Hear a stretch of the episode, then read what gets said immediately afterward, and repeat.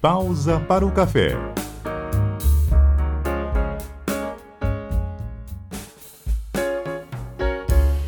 Olá para você, ouvinte da CBN Manaus. Está começando agora mais um Pausa para o Café, o podcast aqui da CBN, trazendo para vocês diversos assuntos do nosso dia a dia. E hoje o nosso tema é como o rap está sendo usado como ferramenta social e ativista aqui em Manaus. Nós temos um convidado muito especial aqui para conversar conosco, para bater esse papinho com a gente, e é o Lamartine Silva, ele que é ativista negro e organizador da favela Afro. Lamartine, seja bem-vindo ao Pausa para o Café, tudo bem? Um abraço a todos, e todos do programa e os ouvintes do Pausa para o Café.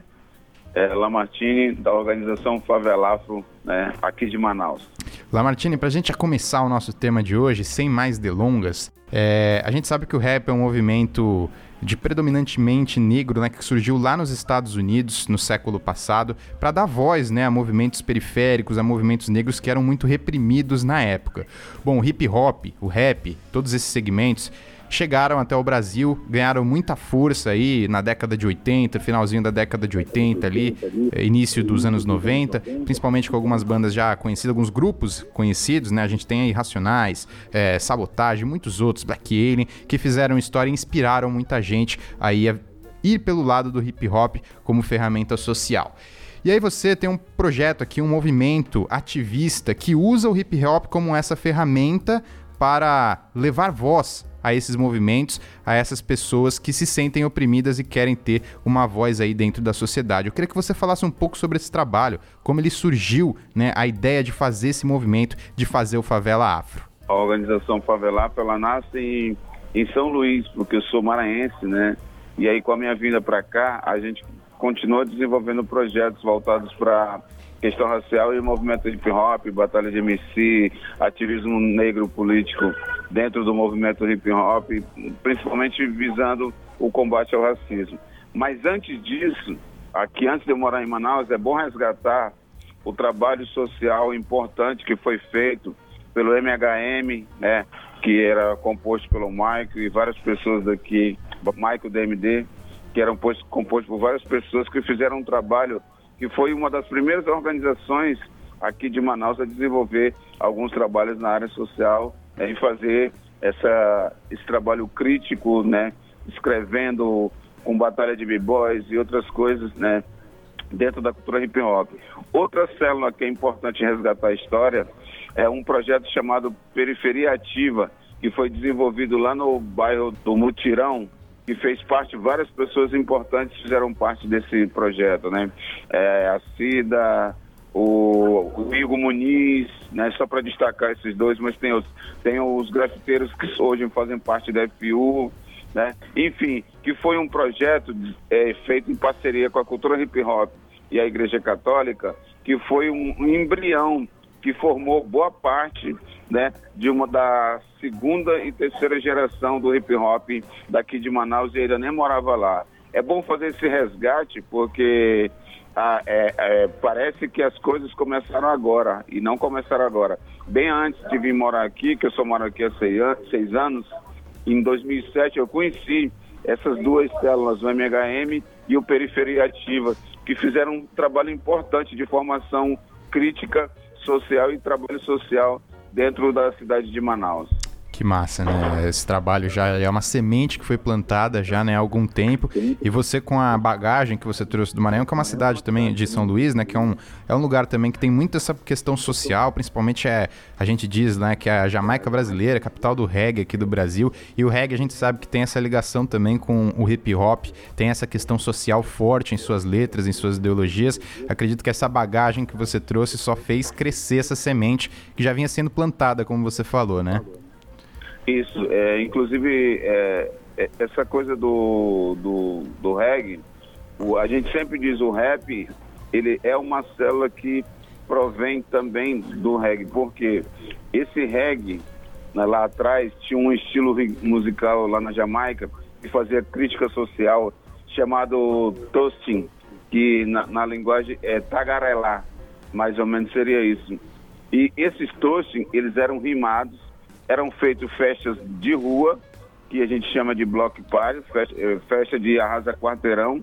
Isso aparece na cultura da Jamaica, se mistura com o soul e o funk americano e daí com a vinda de alguns jamaicanos para os Estados Unidos, como Cool Herc, né, que foi um dos precursores do movimento hip hop no mundo, aí você cria o rap, né, com essa linguagem rimada, crítica social que já tinha no Tosin, que é um, um dos estilos de reggae. Então, são culturas muito próximas, são culturas irmãs, né? E é por isso que essa identidade do rap com reggae, né? Alguns gr grupos de rap gravam com reggae e vice-versa, né? entendeu? E sempre falando de problemas sociais, racismo, machismo, essas coisas aí que, que o, alguns grupos de rap, não são todos, né?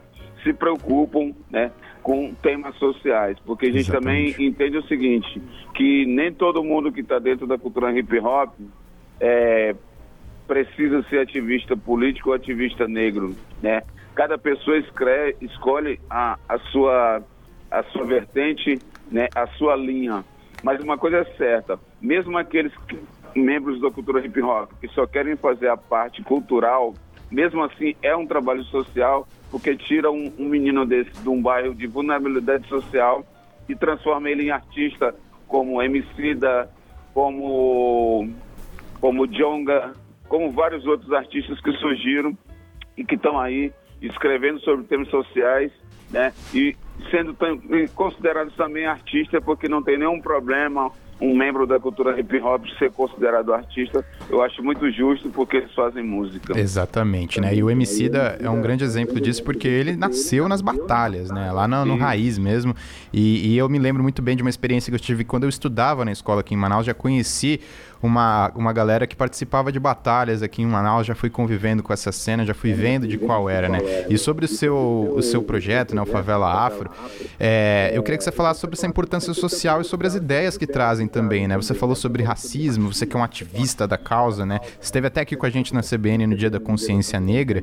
Eu queria que você falasse isso, né? Porque o, o rap, o hip hop, o reggae são linguagens que chegam diretamente à periferia, onde outro tipo de linguagem, outro tipo de fala, muitas vezes acaba não chegando. E essa é uma, uma ideia, uma letra que chega até o ouvido de crianças, de adolescentes que estão lá na periferia, muitas vezes né, oprimidas por uma questão social e acabam tendo uma esperança, tendo uma forma de falar, né, de lutar e de se expressar. Eu queria que você falasse sobre o seu projeto e a importância desse disso tanto para o ativismo aqui da capital, mas também com a vida aí de, de jovens e adolescentes que estão se inserindo nessa cena. Eu acho assim que vou dar um exemplo prático. Né? A gente faz aí a, a, eliminatória do duelo nacional de MCs que leva um MC para BH. Nesse ano vai ser o Mineiro MC, foi ele que ganhou a seletiva local. E qual o nosso trabalho junto quando a gente desenvolve isso? A gente fez umas, algumas conversas com alguns MCs de dizer o seguinte, olha, para ser um bom MC, não precisa rimar letras né, pejorativas com relação à mulher. Numa conversa que a gente teve e em outras conversas. Não é necessário fazer rimas racistas, né? Com relação ao irmão, mesmo que ele seja índio, branco ou preto. Não é legal ficar é, falando é, mal do irmão porque ele é de outra localidade, xenofobia. Não é legal ficar rimando, é, dizendo que o irmão é macumbeiro, só porque o irmão não é do elo cristão das religiões. Então essa conversa foi feita, eu me recordo que a gente fez essa conversa quando a gente montou a Liga Amazonense de MCs. Isso de certa forma faz com que né, o nível, o nível de, de cultural e o nível crítico dos MCs, né, eles se perguntam, poxa, é mesmo, eu não preciso para ser um bom MC, eu não preciso ser preconceituoso. Isso, de certa forma, eleva né, o, o nível cultural desses MCs. E não é coisa simples, entendeu? Porque às vezes, se você marca uma palestra dessas que a gente está acostumado a fazer aí, talvez o MC não vá. Mas com essa conversa e a partir dessas regras que a gente criou junto, né, para o duelo nacional, para a eliminatória, poxa, é mesmo, eu não vou poder mais rimar isso, e automaticamente ele acaba tendo que procurar conhecer sobre esses temas para que ele não cometa é, essas rimas preconceituosas. Outro exemplo, nós vamos, nós estamos fazendo agora em março né? Nós vamos fazer uma, uma mostra de hip hop chamada Amazônia Zumbi. Qual o objetivo da mostra? Coisa simples, fazer uma palestra primeiro com alguém do movimento negro, com grafiteiros e MCs, depois os grafiteiros vão pintar personalidades negras do, do Amazônia e do Brasil e depois os MCs vão fazer uma batalha de conhecimento específica sobre combate ao racismo. São coisas simples que faz a gente refletir sobre a importância, né, no crescimento cultural da gente, o crescimento como pessoa, para que a gente não seja preconceituoso, porque o hip hop, pelo contrário, sempre foi um instrumento contra o preconceito. Maravilha. Esse é mais ou menos o trabalho que a gente tenta fazer de formiguinha, além também da participação nossa no grupo Arte Revelação de Capoeira, que faz a caminhada, a caminhada de consciência racial da Compensa, que nada mais é do que a gente faz um trabalho nas escolas da Zona Oeste, ali perto da Compensa, durante dois meses. Depois, os alunos mostram algum trabalho dentro da caminhada e dentro da escola relacionado com, com, o combate ao racismo, que eu faço parte do grupo Arte e Revelação de Capoeira. Maravilha. Lá, Martins Silva, isso era tema para a gente ficar discutindo aqui por horas, mas a gente tem que encerrar aqui o nosso papo, o nosso ótimo papo sobre esse tema tão importante. Agradeço aqui a sua disponibilidade em conversar conosco, você que é ativista negro também e organizador da Favela Afro, projeto aí que envolve o hip hop como ferramenta social. Um grande prazer ter você aqui, Lamartine. Muito obrigado pela sua participação no Pausa de Café. Tá bom, um grande abraço para os ouvintes do programa, um grande abraço para o CBN, um grande abraço para você, Vinícius. Muito obrigado pelo convite. Maravilha. E você, ouvinte, já sabe, cbnamazônia.com e também estamos no Spotify com Pausa para o Café. Muito obrigado pela sua audiência, pelo seu prestígio e até a próxima. Pausa para o Café.